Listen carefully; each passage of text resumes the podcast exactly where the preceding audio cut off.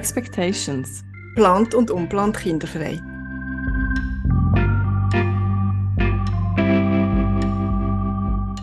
Ja, hallo und herzlich willkommen zu unserer heutigen Folge. Heute geht es um die Wissenschaft. Es geht um ein Thema, das noch nicht besonders lang auf dem Radar der Forschung steht. Infertilität. Laut einer Studie von der Weltgesundheitsorganisation ist jeder sechste Mensch im gebärfähigen Alter zumindest zeitweise unfruchtbar. Global sind es fast 18 Prozent von allen Männern und Frauen, die an irgendeinem Punkt in ihrem Leben von Unfruchtbarkeit betroffen sind. Und dabei ist es egal, wo sie leben und was für Ressourcen sie haben. Ärztinnen und Ärzte reden gemäss WHO-Definition dann von Unfruchtbarkeit, wenn nach über einem Jahr regelmäßigem ungeschütztem Sex keine Schwangerschaft zustande ist gekommen. In der Schweiz sehen die Zahlen ähnlich aus. Das Bundesamt für Statistik redet sogar von eins von fünf Paaren, die unter Infertilität leiden. Viele Menschen mit unerfülltem Kinderwunsch entscheiden sich darum für eine künstliche Befruchtung. In der Schweiz sind 2021 rund 7000 Frauen deswegen in Behandlung. Gewesen. Und übrigens, Unfruchtbarkeit ist gemäß WHO seit mehreren Jahrzehnten als Krankheit anerkannt. Forschung, Behandlung und Diagnose stehen aber in den meisten Ländern trotzdem noch nicht so ganz auf dem Radar. Heute reden wir mit Madeleine Bernet. Sie ist wissenschaftliche Mitarbeiterin und Studienleiterin im Fachbereich Pflege an der Berner Fachhochschule. Seit 2022 forscht sie am Thema unerfüllter Kinderwunsch und Fertilitätsbehandlungen in der Schweiz. Sie schaut sich eine Patientinnengruppe an, wo sehr wenig Anerkennung bekommt, aber oft sehr belastet ist. Ihre Studie besteht aus einem quantitativen und einem qualitativen Teil. Befragt hat sie da dabei nicht nur Patientinnen, sondern auch Pflegefachpersonen, Hebammen und Medizinerinnen. Und heute präsentiert sie uns ein paar erste Resultate. Ich bin Rahel, 38 und plant kinderfrei. Und ich bin Katrin, 44, unplant kinderfrei. Und das ist Expectations.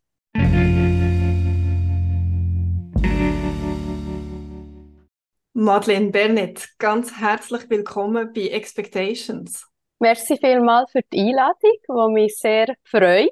Und jetzt bin ich in einer anderen Rolle. Jetzt habe ich sehr viele Interviews führen und es freut mich sehr, dass ich jetzt hier ein paar Antworten darf geben Sie forschen seit 2022 am Thema unerfüllter Kinderwunsch und Fertilitätsbehandlungen in der Schweiz. Und wie gerade gesagt, jede sechste Person im gebärfähigen Alter ist zumindest teilweise unfruchtbar. Eigentlich würde man daraus schließen, dass das ein großes gesellschaftliches Interesse gibt, aber äh, das ist nicht ganz der Fall bei Ihrem Projekt. Genau, das ist richtig. Ich habe äh, Mühe gehabt, mein Projekt zu finanzieren. Und ich habe sehr, sehr viele Anträge geschrieben, für, äh, dass ich auch Drittmittel reinholen für mein Projekt und die sind zum grössten Teil abgelehnt worden. Meistens habe ich eigentlich gar keine Begründung bekommen und wenn ich Begründungen habe bekommen, dann hat es geheißen, es ist nicht versorgungsrelevant oder es ist eine kleine Patientinnengruppe, es lohnt sich eigentlich nicht, dort herzuschauen. Oder ich habe zu wenig Praxispartnerinnen, obwohl ich eigentlich die ganze Schweiz berücksichtigt habe, drei Sprachregionen. Ja, und mit dem bin ich konfrontiert gewesen, ist nicht ganz einfach gewesen. Aber ich muss sagen, dass wenn ich eine Rückmeldung habe bekommen habe, ich das immer sehr gut können einbauen und aufnehmen und auch so können schauen, dass ich eigentlich mein Projekt ja, kann verbessern und die Rückmeldungen mit einbauen. Also sei das sind methodische Fragen oder bei den Praxispartnern habe ich gedacht, gut, dann habe ich das zu wenig klar deklariert. Es freut mich aber, dass jetzt eigentlich das Interesse am Projekt da ist es freut mich umso mehr, weil ich auch denke, es hat sich sehr gelohnt, dass ich dran geblieben äh, und nicht habe aufgegeben, trotz der Finanzierung, die ich eigentlich nicht habe bekommen Mhm. Wollt ihr noch zwei, drei Worte sagen jetzt zur Finanzierung? Wer schlussendlich hat euch da können unterstützen Von wem habt ihr das Go bekommen? Ja, sehr gerne. Also ich habe einerseits eine Anschubsfinanzierung bekommen von der Berner Fachhochschule. Also das ist ein Förderinstrument. Dort habe ich einen mhm. gewissen Betrag bekommen, auch für die Ausarbeitung des Projekts. Schlussendlich habe ich mich dafür entschieden, einen Spendenaufruf zu machen. Also das war mhm. dann so ganz der Schluss gewesen, wo mir sehr viel Überwindung auch hat gekostet, mhm. E-, ehrlich gesagt, weil mir steht ja auch her und sagt, ich habe es nicht geschafft, mein Projekt zu finanzieren. Und durch das aber habe ich dann wirklich vom Sonntag Club Bern. Das ist eine Frauenvereinigung von, von Bern und die haben mir einen grösseren Betrag gespendet. Und es mhm. tröpfeln aber auch noch jetzt zwischendrin immer wieder Spenden ein und jeder Betrag, der kommt, letzte Woche hat mir etwa 100 Franken wieder gespendet, denke ich, ah, da kann schon wieder etwa vier Stunden transkribieren für mich. Also es ist wirklich so, genau so tue ich mich durchhangeln. Genau. Und 10% von meiner Arbeitszeit darf ich für das Projekt ähm, arbeiten. Mhm. Ja. Und können Sie erzählen, wie Sie überhaupt auf das Thema gestoßen sind? Also auf das Thema gekommen bin ich eigentlich über das Thema Endometriose. Ich äh, leide selber an Endometriose und im Masterstudium haben wir dann dürfen Arbeit schreiben über Selbstmanagement und ich habe dann meine Arbeit geschrieben über Selbstmanagement bei Frauen mit Endometriose und habe mich so durch das eigentlich mehr mit dem Thema befasst und habe auch gemerkt nachher dort, dass eigentlich das Thema Endometriose viel in Zusammenhang steht, auch mit einem unerfüllten Kinderwunsch. Mhm. Ähm, und habe dann auch, als ich in der Praxis noch gearbeitet habe, im Spital, ich habe dann auf einer Viszeralchirurgie gearbeitet, aber wir haben eigentlich schon gynäkologische Patientinnen gehabt. Und dort ist mir dann aufgefallen, die haben mehr eben entweder die Hauptdiagnose Endometriose oder Nebendiagnose Endometriose und bin so mit denen noch ein bisschen ins Gespräch gekommen und dann war der Kinderwunsch tatsächlich ein Thema gewesen. Ähm, aber es ist auch meine eigene Geschichte, also ich bin aufgrund von meiner Erkrankung nicht einfach so, also nicht so können schwanger werden ähm, und darum habe ich mich auch mehr damit befasst. Mhm. Durch meine eigene Betroffenheit hat mich beschäftigt vor allem die ganze Vereinbarkeit zwischen Beruf und Behandlungen und, es war etwas, was mich selber dann sehr beschäftigt hat. Auch so ein bisschen die Frage von, wie transparent wollte ich sein, welche Vor- und Nachteile hat das, also oder wollte ich das oder wollte ich das nicht. Und es war eigentlich eine Ursprungsidee von mir darum dann auch noch gewesen, so ein bisschen die Seiten der Arbeitgebenden auch noch in mein Forschungsprojekt hineinzunehmen. Also ist das ein Thema, wo, also ist das bewusst oder gibt es dort auch den Umgang damit? Und ich habe mich dann dafür entschieden, es nicht als Hauptthema reinzunehmen, weil es hat jetzt dort nicht einen grossen Zusammenhang so, mhm. aber ich mhm. probiere so ein bisschen in dem in die Interviews reinzunehmen, also der Belastungsfaktor. Mhm. Und für mich ist echt sehr wichtig, ich bringe ja wie beide Perspektiven mit, also ich bin einerseits selber Betroffene, ich bin aber auch, auch Wissenschaftlerin und es ist sehr, sehr wichtig, dass ich im ganzen Prozess gut kann reflektieren kann. Und das habe ich auch besprochen mit meiner Betreuungsperson hier vor der Berner Fachhochschule, dass ich regelmäßig mich mit ihr austausche, einfach für das es nicht ins Subjektive geht, sondern mhm. dass auch dort das gewährleistet wird. Und das ist ähm, aber sehr spannend, weil ich eigentlich denke, schon das ist wie eine Publikation für sich oder ein Methodenpapier für sich. Mhm. Äh, meine Rolle in diesem Forschungsprojekt mhm. mit diesen verschiedenen Hüten. Und das ist wirklich etwas, was ich denke, dem möchte ich wirklich auch noch nachgeben. Und vielleicht noch Frage kommt, wie transparent bin ich gegenüber Leuten, die ich auch interviewe. Dort habe ich mir auch sehr viel Gedanken darüber gemacht. Es ist eigentlich so, dass ich, ich gehe nicht in ein Interview rein und sage, ja, apropos, ich bin selber betroffen, sondern ich gehe eigentlich rein mit einfach meiner Rolle als Wissenschaftlerin, die das Thema untersucht. Aber ich denke, die Leute manchmal spüren es auch, weil ich vielleicht auch ein Verständnis kann aufbringen für gewisse Sachen wo ich jetzt in diesem Thema irgendwo als Vorteil sehe, mhm. weil es, ähm, es zum Beispiel darum geht, ja, was macht man mit überzähligen Embryonen zum Beispiel? Das ist schon eine Frage, die Betroffene beschäftigt, wo jemand, der gar nicht weiß, um was es geht, vielleicht der gar nicht so kann nachfragen kann. Mhm. Darum denke ich, das ist wie dort ein Vorteil, Eben, aber ich muss es gut reflektieren und ich für mich, oder hier abgemacht mit meiner Betreuerin, also wenn mich jemand offensichtlich fragt, dann, dann sage ich ja, also ich bringe meinen Rucksack mit, weil ich es nicht will, verleugnen aber es ist nicht so, dass ich das immer als Einstieg mhm. sagen Aber es ist mhm. mir einfach wichtig, dort das nochmal wirklich zu erwähnen, dass ich mir dort auch viel Gedanken darüber mache.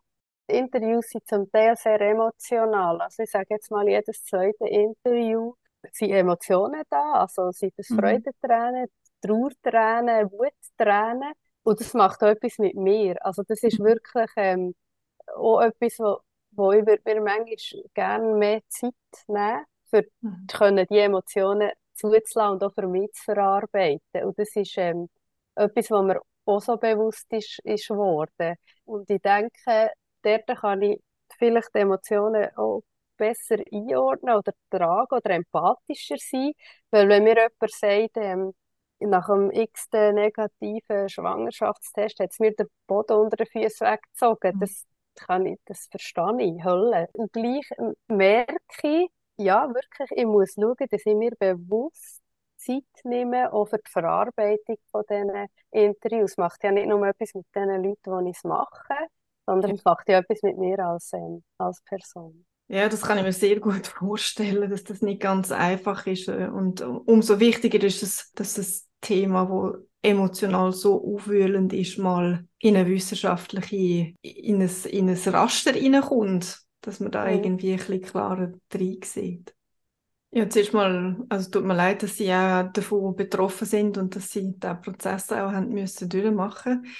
Aber grundsätzlich ist es doch mega spannend. Rahel und ich haben jetzt in den letzten paar Interviews immer wieder gemerkt, dass die Frauen ein Bedürfnis haben, über das zu reden. Und dass es sehr viele Frauen gibt, die einen unerfüllten Kinderwunsch haben oder immer noch haben, wo vielleicht heute Coachin sind äh, und selber Frauen und Paar auf ihrer Kinderwunschreise begleitet. Und ich selber ja, ja auch das Bedürfnis gehabt, nicht nur mit meinen Freundinnen darüber zu reden, und Sie machen das Thema jetzt zu Ihrer Dissertationsarbeit. Das ist ja schon noch ein spannender Aspekt. Ja, das ist sehr spannend. das ist mir auch schon aufgefallen. Ich habe mich auch schon gefragt, ist es ein Wahrnehmungsbias, weil ich mich vielleicht mhm. dort echt vertieft damit jetzt auch befasse oder das vielleicht anders wahrnehme. Aber es ist tatsächlich ähm, so und ich glaube, es ist halt wie ein Thema, das polarisiert auch, oder auch Betroffene sich mit sehr, sehr vielen Sachen betroffen, wo man vielleicht denkt, das sehen nicht Betroffene nicht. Also was mir mhm. wieder bewusst wird in dem Interview, ist, dass ein Kinderwunsch Prozess. Also das besteht aus Entscheidungen. Also so viele Entscheidungen, die müssen gefällt werden, die so viel Energie kosten, die so viel Raum einnehmen. Und vielleicht hat man das Bedürfnis, das zu zeigen. Oh, oder irgendwie, hey, ich habe so viele Sachen, die ich mich damit muss auseinandersetzen muss. Es ist halt auch nicht selbstverständlich, einfach, dass man so Familie gründen kann. Ähm, das ist vielleicht wie ein Aspekt oder dass man wie Erfahrungen, die man selber macht, irgendwie denkt, vielleicht kann ich an dem, dass ich es erzählen oder das teilen, wie jemandem den Schmerz auch ein nehmen oder irgendwie jemandem auch ein bisschen äh, die Unterstützung geben, eine Schlaufe weniger müssen zu machen durch meine Erfahrungen oder Sachen, die man sich selber halt hat wünscht, auch in dieser Zeit probieren, ja, irgendwie zu implementieren oder umzusetzen sind so die Sachen, die ich mir habe überlegt habe. Ich glaube, mir will vielleicht auch einfach am Thema wie eine Stimme geben mhm. und, und auch ein bisschen helfen, dort entstigmatisieren. Ja, das ist mir auch begegnet, also es ist wie beim unerfüllten Kinderwunsch, aber ja auch Frauen, die wollen keine Kinder haben, haben ja auch gewisse Stigmas, was sie mhm. konfrontiert sind. Also kann man sagen, es ist nicht nur einfach ein Sensibilisieren vom Umfeld für das eigene Thema, wo man drin ist, sondern auch wirklich das Vermitteln von Wissen.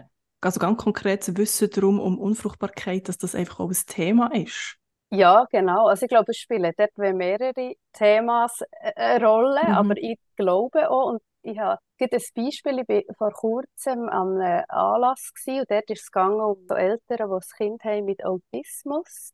Ähm, so wie erleben sie das und ähm, mhm. wie kann man dort wie sensibilisieren und Wissen vermitteln. Und ein Vater hat wie gesagt, ja, also aus der Stigma-Forschung, ja, wie weiss, dass wenn man tut, wahre Geschichten erzählen, dass man kann Nähe schaffen kann und so, dass dazu führt, dass die Leute sensibilisiert sind und, äh, und mehr Wissen dazu haben oder sich mehr mhm. dafür interessieren. Und er hat dann als Beispiel erzählt, wie das sie es gemacht mit ihren Nachbarskindern, dass sie die haben eingeladen und gesagt, ja, wer so reagiert, ist wegen, also aus dem Grund. Mhm. Und, und, und ich habe so gedacht, es hat so viel Parallelen auch gerade zu meinem Thema. Also, und vielleicht, ja, hat man dort einfach auch das Bedürfnis, durch Geschichten wie Nähe zu schaffen oder, äh, oder dass man denkt, ja, dass vielleicht das Verständnis in der Gesellschaft auch mehr da ist und das schlussendlich dazu führt, dass man ja auch Wissen generieren kann. Das, was wir jetzt genau hier machen. Genau. Kommen wir zu eurer Studie. Also der quantitative Teil, den habt ihr schon abschließen. Im Fragebogen habt ihr äh, einige Fragen drin wo es um Gefühl und den psychischen Zustand von diesen Frauen während der Fertilitätsbehandlung geht, ist gegangen. Könnt ihr uns sagen, wie geht es diesen Frauen dabei? Genau, ich kann so ein paar Sachen sagen, die ich gesehen habe. Also es haben über 300 Leute teilgenommen, was mhm. sehr erfreulich ist, was ja auch zeigt, die Leute haben Interesse für das Thema. Also ich habe ursprünglich gesagt, 120 Leute möchte ich haben. Mhm. Und ich habe jetzt viel mehr, also was, ähm, was mich sehr, sehr freut und was ja wirklich auch zeigt, das Thema stößt auf Interesse. Ich habe ein Instrument dort eingebaut, das ist der FertiQL. Also der schaut eigentlich so ein bisschen, wie ist die Lebensqualität von ähm, Betroffenen.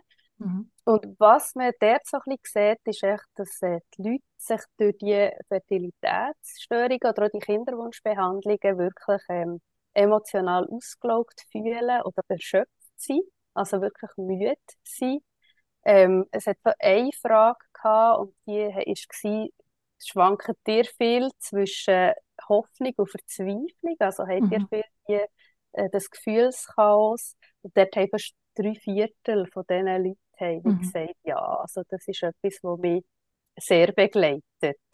Und was ich auch noch spannend habe gefunden ist, wenn eine Frage war, fühlt ihr euch verstanden von eurer Familie oder vom Umfeld?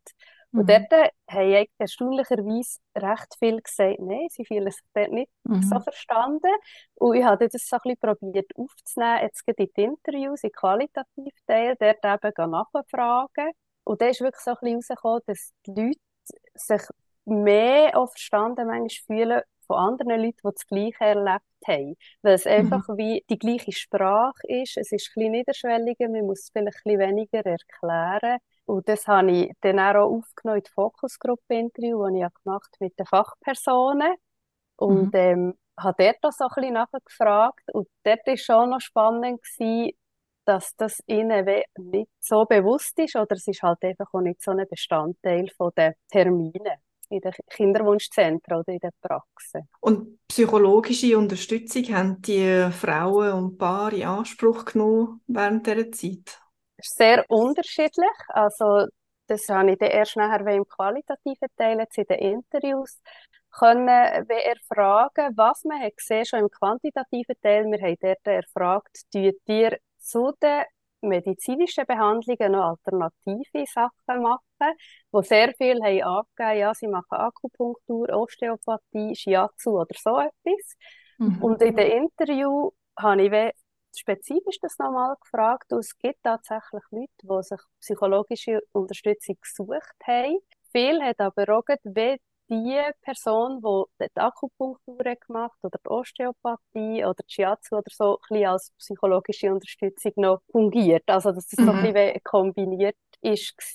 Was sich zeigt, also, dass eigentlich also die, die psychologische Unterstützung haben genommen, das habe ich sehr spannend gefunden. Dort war viel näher auch das Thema von, ja, was ist, wenn es bei diesem unerfüllten Kinderwunsch bleibt? Wie, also wie geht es weiter? Dass man dort mhm. eher so ein bisschen Strategien hat besprochen. Und die, die weniger jetzt sich noch psychologische Unterstützung noch gesucht haben, haben ja viel gesagt, es ist halt einfach, es sind nochmal Termine mehr, es sind nochmal mhm. Kosten mehr. Mhm. Ähm, ich kann es schon sowieso fast nicht managen. Und ähm, wenn das noch etwas zusätzlich ist, dann kann ich es fast nicht machen. Mhm, mhm. Kann ich absolut nachvollziehen. Und ich glaube, so Osteopathie oder Shiatsu oder ähm, Akupunktur gehört vielleicht eher so ein bisschen zu einer Entspannungsmethode, wo man nicht nochmal muss schwätzen oder nochmal muss von frischem erklären. Ich bin mal auf eine britische Studie gestoßen, wo besagt hat, dass wenn Frauen und Paar sich relativ früh in der Kinderwunschbehandlung mit dem Plan B auseinandersetzen. Also was passiert, wenn das Kind nicht kommt, dass es denen tendenziell nachher schneller wieder besser geht. Ist das etwas, was Sie auch könnt, äh, oder haben können beobachten? Ja, es ist wirklich sehr spannend. Ich kann jetzt nicht wie sagen, ich kann das wissenschaftlich belegen, aber mhm. es ist tatsächlich etwas, was sich zeigt in den Interview. Also, dass wirklich die Leute, die sagen, sie haben eine Begleitung gesucht, eine professionelle Begleitung und wo haben darüber geredet, ja, was ist unser Plan B, was ist unser Plan C. Es gibt ja eigentlich mittlerweile so viele Möglichkeiten, Optionen ähm, mhm. Aber dass man die, wenn dort wirklich reflektiert und bespricht, dass die Leute fast ein resilienter sind oder, oder ähm, weniger unsicher. Das ist etwas, was ich jetzt so ein bisschen wahrgenommen habe, und ich denke, das wollte ich wirklich vertieft noch anschauen. Mhm. Und ich könnte mir vorstellen, dass es dort auch Unterschiede gibt zwischen Frauen oder Paaren, die schon ein Kind oder mehrere Kinder haben und solchen, die noch gar keine haben. Ja, genau. Also das ist etwas, was sich auch zeigt jetzt bei mir. Ich habe wie gefragt im Fragebogen, habt ihr Kind? Ja, nein. Und spannend wirklich bei dieser Variable gerade gibt es wirklich viele Sachen, die, die korrelieren. Also das ist, dort mhm. bin ich jetzt noch dran, aber das mhm. ist so. Habt ihr noch weitere Resultate oder Zwischenergebnisse, die euch erstaunt haben? Oder vielleicht noch nachher gefragt, gibt es ja auch Resultate, die sich dann irgendwie im qualitativen 1 zu 1 Interview noch geklärt haben oder ihr habt ähm, noch mehr dazu erfahren? Ja, es gibt viele Sachen, die ich denke, okay, das habe ich jetzt schon in der Literatur gesehen, das ist jetzt nicht sehr äh, neu oder, oder mhm. es hat mich erstaunt, aber etwas, wo, wo ich in den Interviews, wo mir begegnet ist, ist die Finanzierung. Ich habe auch mhm. so ein bisschen wie gefragt, eben, wie ist es, ist das ein Belastungsfaktor? Die, also die künstliche Befruchtungen, die werden ja in der Schweiz nicht übernommen. Es werden mhm. Inseminationen und Hormonbehandlungen. Und jetzt die Leute, die ich interviewt habe, haben sehr viel haben wie gesagt, ähm, es ist jetzt nicht direkt eine Belastung für uns, äh, aber es sind ja Leute, die eigentlich ein bisschen besser verdienen, gut ausgebildet sind. Das muss man natürlich mhm. da gut in Kontext setzen. Aber dass sie sehr ungerecht finden, dass wir nicht alle den Zugang haben. Also, dass wir mhm. die Leute, die es sich gar nicht leisten können, oder vielleicht auch Leute, die, die in die Schweiz sind, kommen, äh, einen Migrationshintergrund haben oder wie auch immer, dass das für die eigentlich ja sehr, sehr schwierig ist, nachher auch solche Behandlungen in Anspruch zu nehmen.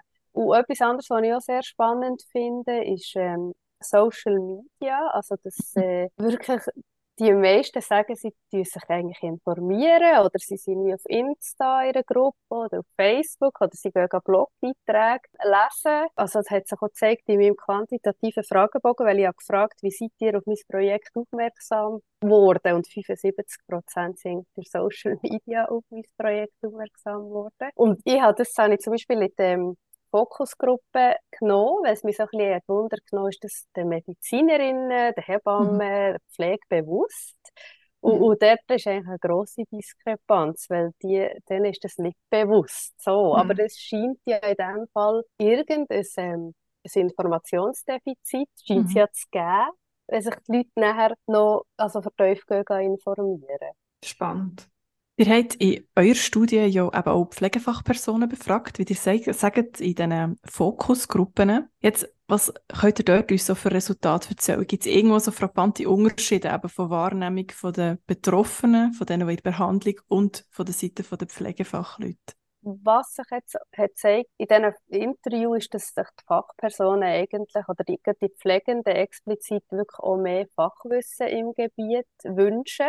Mhm. Äh, dass sie auch den, den Betroffenen wie, können kompetenter gegenübertreten oder auch, auch mhm. Fragen können beantworten Sie ja gleich auch ein bisschen speziellere Medikamente oder die Behandlungsprotokolle. Und es gibt eigentlich für die Pflegenden gibt's gar nicht so Weiterbildungen oder Schulungen in dem. Und das habe ich sehr, sehr spannend gefunden, dass sie gesagt sie wollen das gerne, weil dann können sie den Leuten anders begegnen. Und ein grosser Punkt, der ist gekommen, ist auch die Kommunikation. Also dort ist mir geblieben aus dem Interview mit den Betroffenen, dass ähm, man ist ja in so einer vulnerablen Situation mhm. oder man ist ja so verletzlich dann und eigentlich jedes Wort, das falsch kommt, mhm. merkt man sich. Also es ist wie, es gibt so Situationen, die vergisst man nie mehr. Also mhm. äh, Person hat, hat mir zum Beispiel gesagt, nachdem sie eine Abort hatte, also eine Fehlgeburt, nach, äh, nach vielen Behandlungen und endlich ist schwanger wurde und eine Fehlgeburt hatte, hat ihre Person am Telefon gesagt, ja, aber schaut lieber, ihr habt doch das Kind verloren, als es hat vielleicht eine Behinderung gehabt. Und das hat die Person wahrscheinlich auch ein bisschen aus einer Hilflosigkeit mhm. gesagt, weil sie etwas hat mhm. wollen sagen, aber die Betroffene gesagt, das vergisst sie nie mehr. Und sie hat das aber sehr gut können reflektieren, was vielleicht ja auch nicht alle können, aber einfach so das Bewusstsein, die Leute schulen, wie muss ich kommunizieren ähm, oder was sind vielleicht Sachen, die ich muss beachten muss. Denke, das ist sehr, sehr wichtig und das ist wirklich auch von den Pflegenden. Also sie wünschen sich wirklich dort eigentlich mehr Wissen oder auch, auch Beratungskompetenzen. Es ist eigentlich recht spannend, wenn man denkt, dass die WHO Infertilität ja schon seit Jahrzehnten als Krankheit anerkennt. Und das, was wir jetzt ein bisschen gehört haben, hinterlässt ja nicht gerade den Eindruck, dass sich da seither in der Schweiz, also hierzulande etwas geändert hat zum Thema Infertilität, also aber bezüglich Aufklärung, bezüglich Wissen, bezüglich Umgang mit den Betroffenen, oder? Ja, also ich bin sehr froh, dass es ein bisschen bekannter wird. Mir denkt, also jetzt gerade in der letzten ist es tatsächlich so, dass es ein bisschen mehr aufgenommen wird und dass mhm. es in der Gesellschaft ist, aber es ist schon es ist nicht bekannt, eben, dass jetzt Infertilität eine Krankheit ist oder eben, dass die Leute das Unverständnis manchmal auch von den Betroffenen, warum wird jetzt das nicht von Krankenkassen übernommen, mhm. gewisse Leistungen und bei anderen Krankheiten ist es ja auch klar, dass man Sachen übernimmt. Also dort, glaube ich, gibt es noch viel Arbeit, aber mir denkt jetzt gleich, es ist so ein bisschen, es kommt, also es, es, es mhm. ist wie mehr ein Thema, aber das Bewusstsein ist, ist schon noch nicht.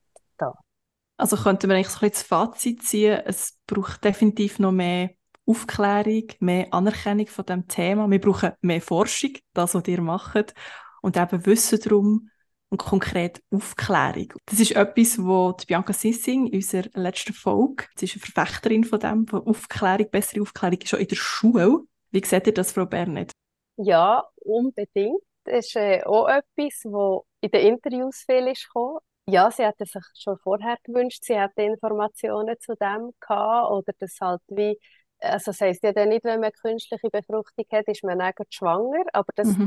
meint man viel, aber wenn man vielleicht mehr darüber wüsste, das kann dann auch noch Jahre gehen oder so. Und ich glaube wirklich, dass die Grundcurriculas von, von den Medizinerinnen, aber auch bei der Pflege oder bei den Hebammen, denke ich unbedingt, dass man dem mehr Beachtung geben sollte.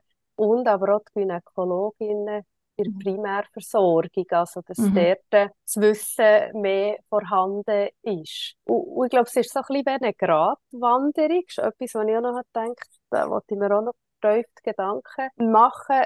Es soll ja nicht eine Angstmacherei sein, so. Und gleich, also dass man das richtige Maß findet zwischen nicht Angst machen, aber präventiven Ansatz. Ich glaube, dort lohnt es sich sehr, wenn man sich noch Gedanken darüber macht. Und mhm. ich habe noch einen Podcast gelost von euch, wo auch, äh, jemand hat gesagt, ähm, sie ist sehr früh damit konfrontiert gewesen, sie gewusst, wird bei ihr schwierig werden, Kind zu bekommen. Und im, am mhm. Anfang war es ein Schock, gewesen, aber dann war sie eigentlich sehr froh, gewesen, dass sie das hat gewusst und, und das hat mich auch beeindruckt, weil, mhm. ja, aber es können natürlich nicht alle so nehmen, aber ich glaube unbedingt, dass man es muss ähm, früher schon, schon aufnehmen mhm. Hinweis. Das ist, glaube ich, Folge 11 von der, mit der Lena gewesen, für die, die es nachhören wollen. Ja, und Aufklärung, wir merken, das ist immer wieder ein Thema bei uns. Was haben wir überhaupt für Optionen bei, bei der mhm. Kinderplanung? Also Social Freezing, also Eizellen eingefrieren. Bräuchte es da auch mehr Aufklärung? In den USA also im progressiven USA merke ich, dass es schon fast zum Standard gehört in einer Jobannonce, dass die Unternehmen Frauen und Paar finanziell unterstützen mit Social Freezing, Leihmutterschaft, Adoption, das natürlich sehr weit geht. Ist das auch etwas, wo wir in der Schweiz dann irgendwann mal davon diskutieren oder was halten Sie davon? Also ich glaube, an diesem Punkt sind wir wie hier noch nicht. Es gibt halt die Begrifflichkeiten, die kommen jetzt, auch in die Schweiz, und die Leute wissen nicht so, was es ist. Oder das kann man damit anfangen. Darum denke ich schon, es braucht dort wie Aufklärung, aber nicht im Sinne nicht so, wie es vielleicht in den USA gemacht wird, aber mehr, dass man es kann einordnen kann. Und mhm. halt, was in der Schweiz ja ist seit 2019, ist bei onkologischen Patienten und Patientinnen ist es eine Pflichtleistung für die Krankenkassen, dass sie die Lagerung übernehmen von eingefrorenen Eizellen oder Spermien. Also, und dort ist auch, sagen auch die Kinderwunschzentren oder so, es ist viel mehr größerer Bedarf an Beratung jetzt da. Ähm, und das geht ja eigentlich schon auch ein bisschen, da ist eine spezifische Gruppe, aber es geht dort auch um das. Also es ist jetzt viel mehr ins Bewusstsein gekommen, seit mhm. es eben eigentlich auch übernommen wird. Von dem her denke ich, man muss die Begrifflichkeiten können erklären, sagen, um mhm. was geht es, in welchem Fall findet es wie Anwendung. Mhm. Aber ich denke nicht, dass wir schon an diesem Punkt sind. Mhm. Also Punkt der Krankenkasse, das, was Sie erwähnt haben, ist jetzt nur für Krebspatientinnen, habe ich mhm. das richtig verstanden? Ja, okay. genau. Ja. Weil die Schweiz ist ja wirklich nur so eines der letzten oder einzigen Länder in Europa, wo Infertilitätsbehandlungen gar nicht von der Krankenkasse übernommen werden. Sollte sich das ändern, Ihrer Meinung nach? Es hat mich gefreut, dass ich eigentlich gehört dass es laufen Bestrebungen. Also eben im Moment ist es ja so, dass Inseminationen mhm. äh, werden übernommen. Also, also nur Anzahl. bis zu einem gewissen Alter. Genau. Mhm. Also genau, es hat gewisse Kriterien, die mhm. erfüllt sein, die Hormonbehandlungen und eben die künstlichen Befruchtungen ja nicht übernommen werden. Und die werden ja auch nicht übernommen, wenn zum Beispiel man sieht, es, es, also es liegt an der Spermie oder am Spermiogramm und es braucht einfach ein X, also eben, dass man eine bestimmte äh, Behandlungsform macht, das ist man ja eben immer selbst ähm, zahlend. Und ich würde das natürlich sehr begrüßen, wenn man dort eine gute Lösung würde finden für auch die mhm. Paar zu unterstützen oder die Betroffenen, äh, wie auch immer, ähm, dass man die finanziell äh, unterstützen kann. Und jetzt aktuell ist es ja so, dass Barversicherungen auch Zusatzversicherungen anbieten. Das hat mich persönlich ehrlich gesagt mehr ein bisschen hässlich gemacht, weil ich, es braucht auch so viele Kriterien, für dass man dann die Zusatzversicherung abschließen kann. Eigentlich muss man das schon fast machen. Mit 18 muss man die abschließen. Sonst kommt man dann gar nicht mehr rein. Also echt so ein bisschen, wo ich eben schon denke, also ich glaube, es wäre schon auch wichtig, dass man das regelt und ein Teil auch in Grundversicherung. Mhm. Ich habe noch eine Anschlussfrage zum Thema Kosten. Und zwar habe ich gemerkt, mit Gesprächen von betroffenen Frauen, die Kinderwunschbehandlungen gemacht haben, dass sie das Ganze so ein bisschen als Geschäft, als Business haben wahrgenommen. Also sie haben so empfunden, als würde man ihnen dann noch Behandlungen aufdrängen, als, ja, schaut man sie richtig an, als Geldmaschine. Wie seht ihr das? Ist Infertilität ein Business geworden? Das ist eine spannende Frage. Und ich glaube, dort muss man wirklich auch ein bisschen unterscheiden. Ich habe schon mehr gehört, auch, ich glaube, im Ausland ist es vielleicht eher so, dass man dort auch noch zusätzliche Leistungen tut, anbieten, die kosten. Jetzt in der Schweiz habe ich weniger das gehört, weil sie eigentlich auch weil man halt auch weniger Möglichkeiten hat. Also Im Ausland gibt es mehr Optionen, mhm. was es in der Schweiz nicht so gibt.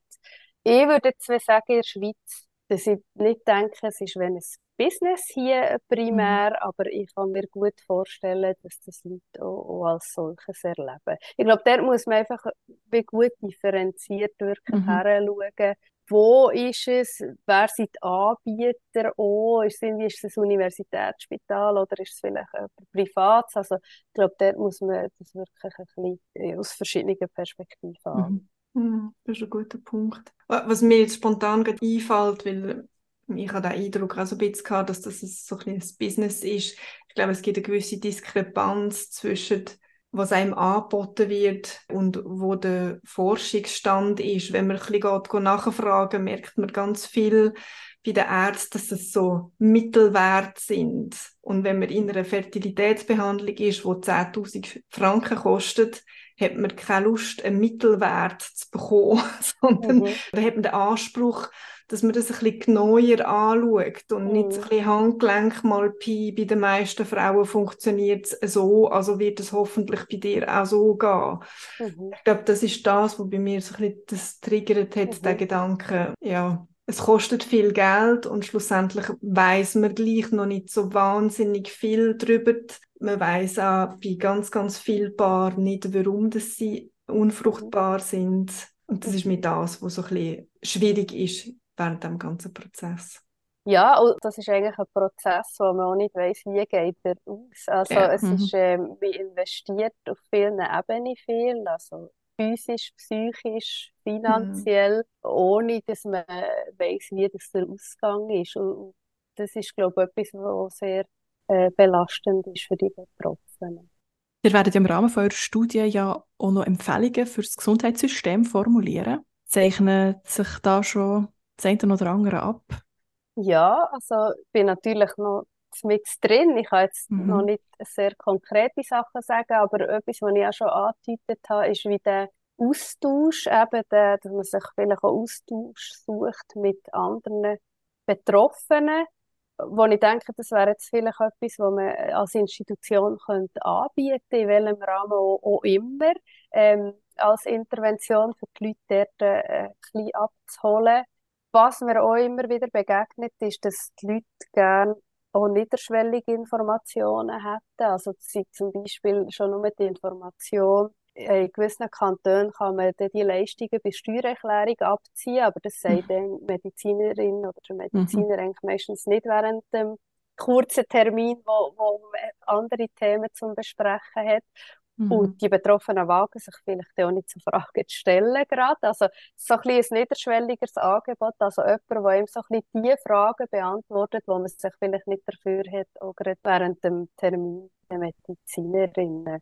Und, und äh, ein anderes Thema, das mir wirklich auch begegnet, ich habe das auch schon in einem anderen Interview angedeutet, ist ähm, der Umgang nach äh, Fehlgeburten, also dass sich die Betroffenen sehr während Kinderwunschbehandlungen allein fühlen oder auch wenig unterstützt, wenn sie eine Fehlgeburten haben oder negative Schwangerschaftstests, also dass, dort, äh, wie, Mhm. dass sie sich dort äh, mehr Begleitung wünschen oder ich glaube, es wird auch schon länger mehr Information über die Angebote, die es schon gibt und die Mhm. Leute eigentlich auch in Anspruch nehmen Als Abschlussfrage, was können Sie Frauen und Paaren raten, empfehlen, wo sich jetzt gerade vielleicht in einer Fertilitätsbehandlung befinden? Ja, also ich habe dort natürlich zwei Perspektiven. Was ich jetzt äh, im Rahmen von meinem Forschungsprojekt, was mir sehr viel äh, begegnet, ist, ähm, also, dass es sehr wichtig ist, dass man sich wohlfühlt, also dass man das Vertrauen hat zu denen, zum Behandlungsteam und dass man auch dort wieder Mut hat, wenn es nicht stimmt, auf welcher Ebene auch immer, dass man, wenn man die Möglichkeiten hat, natürlich, dass man auch dort den Mut hat zum, zum Wechseln. Dass es wichtig ist, dass man sich eigentlich wie ein Umfeld schafft oder Leute schafft, wo, wo es stimmig ist und, und man wirklich äh, Vertrauen hat. Mhm. Und, und das andere ist eben, dass mit dem haben wir ja schon darüber geredet, mit dem Plan, es ist der Plan B, C, so. Also ich Mhm. glaube, es lohnt sich wirklich dort, ja, sich Gedanken zu machen. Ich würde mir dort eigentlich vielleicht auch ein bisschen wünschen, dass das mehr das Thema ist während der Kinderwunschbehandlung, also von, vom Team dort, dort einen Anstoß auch zu geben.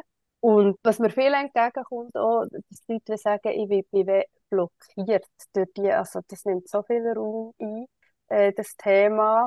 Wir buchen keine Ferien mehr, wir machen das nicht mehr, weil wir denken ja immer, vielleicht bin ich ja dann schwanger oder vielleicht ist Mhm. dann gerade das oder man hat vielleicht auch gerade nicht das Geld für, für noch Ferien zu machen, aber halt gleich wie probieren, das Leben weiter zu leben, so, also ja, und, und, sich dort vielleicht nicht zu fest blockieren. Und was mir auch noch in den Sinn kam, ist, ähm, es gibt ja die Frauen, die kinderlos auch bleiben, wollt oder ungewollt. Mhm. Vielleicht lohnt es sich ja mal einen Austausch mit so jemandem zu fragen, was sind denn eure Strategien oder wie habt ihr den Entscheidungsprozess nachher ähm, durchlebt oder wie seid ihr zu Mhm. dieser Entscheidung gekommen? Mhm. Genau, hören unseren Podcast und ob es klappt oder nicht, es ist eigentlich schlussendlich beides eine Entscheidung, weil auch wenn es nicht klappt, am Ende vom Tag fällt man ein Entscheid, ob man weitermacht oder nicht. Und ich glaube, es ist ganz, ganz wichtig, dass man den Entscheid fällt und auch mit dem Partner diskutiert, was da in einem vorgeht.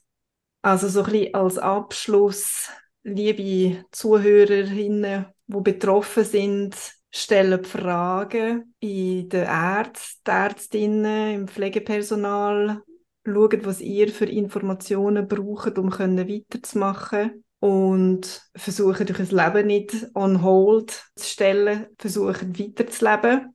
Ja. Ja, also noch eine Ergänzung, auch Gefühle dürfen zulassen. Also wenn Ja. man jetzt vielleicht nicht gerade die beste Freundin hat ein Baby bekommen.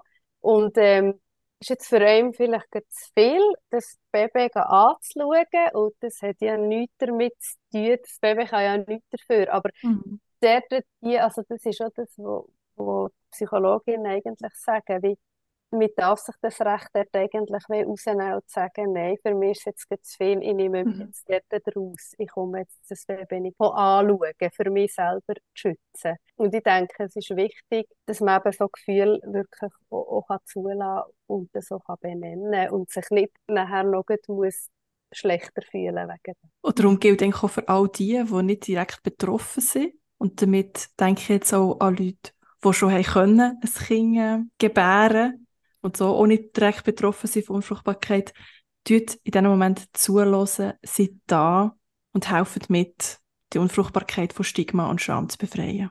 Frau Bernet, danke viel, viel mal, dass Sie heute bei uns sind, dass Sie ein bisschen Licht in das Thema gebracht haben. Merci auch vielmals. Und danke euch fürs Reinhören. Falls euch die Folge gefallen hat, gerne liken, teilen, weiterverzählen. Wenn ihr uns unterstützen wollt, findet ihr alle Informationen auf unserer Webseite expectations.ch. Bis zum nächsten Mal. Tschüss zusammen. Tschüss. Mehr zu unseren ganz eigenen Geschichten findet ihr in den Folgen 1 und 2 jederzeit zum Nachhören auf expectations.ch oder überall dort, wo ihr Podcast hört.